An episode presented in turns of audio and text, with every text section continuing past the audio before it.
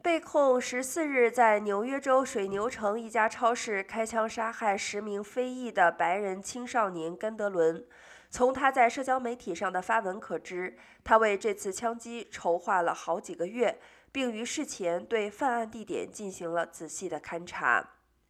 根据 Discord 和 4chan 这两个受到激进分子欢迎的网站上，据信是18岁凶嫌甘德伦的发文。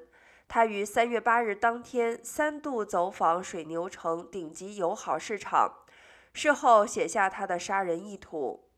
美国有线电视新闻网和《华盛顿邮报》报道称，他写下市场里有多少黑人和白人的购物者，并画出了超市走道的位置图。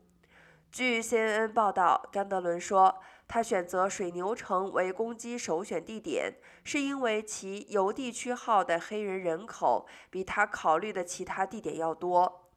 据称，他写道，他原计划在3月15日发动攻击，但已经推迟了几次。